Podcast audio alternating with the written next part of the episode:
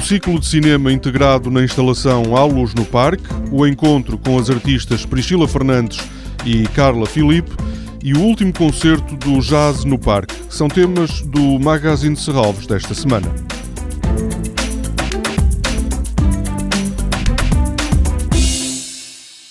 Na segunda-feira, na Clareira das Bétulas do Parque de Serralves, começa um ciclo de cinema de José Álvaro Moraes.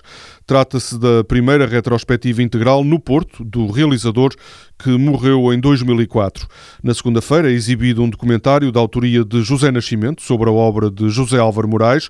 No programa de terça-feira está o filme de 1976 Cantigamente número 3 e na quarta é exibido Má Fame chamada Bicho sobre Vieira da Silva e Arpad Zen. O Bobo, filme que venceu o Leopardo de Ouro no Festival de Lucarno, passa na Clareira das Bétulas no dia 24.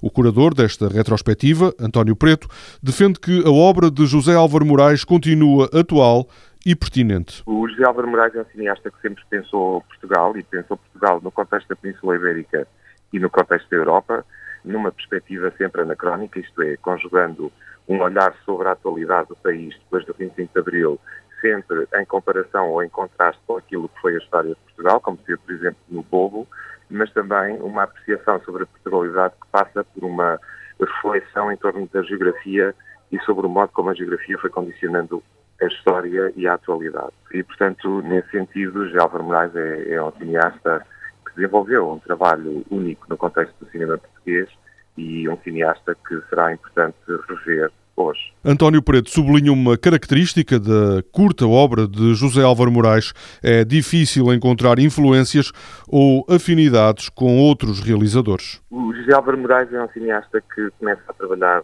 já em democracia, portanto, depois do 25 de abril de 74, é herdeiro, de alguma maneira, do novo cinema português, mas, ao mesmo tempo, desenvolve também uma série de estratégias formais que passam por uma grande atenção à montagem, por um processo de filmagem extremamente rápido, por um, um erotismo até que é singular e nessa medida não há talvez muitas afinidades da obra de Alves Moraes com outros cineastas portugueses. Em relação às gerações mais jovens, eu temo que muitas delas não conheçam sequer muito bem a obra de José Álvaro Moraes e, portanto, mais uma razão para, para darmos a ver esta obra agora. Este ciclo de cinema ao ar livre está integrado na terceira edição da instalação À Luz no Parque.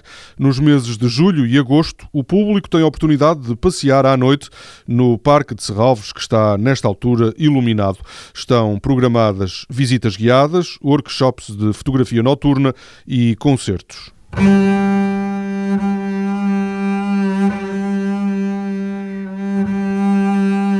Com a contrabaixista Joël Leandre, no último concerto do Jazz no Parque, vão estar apenas mulheres.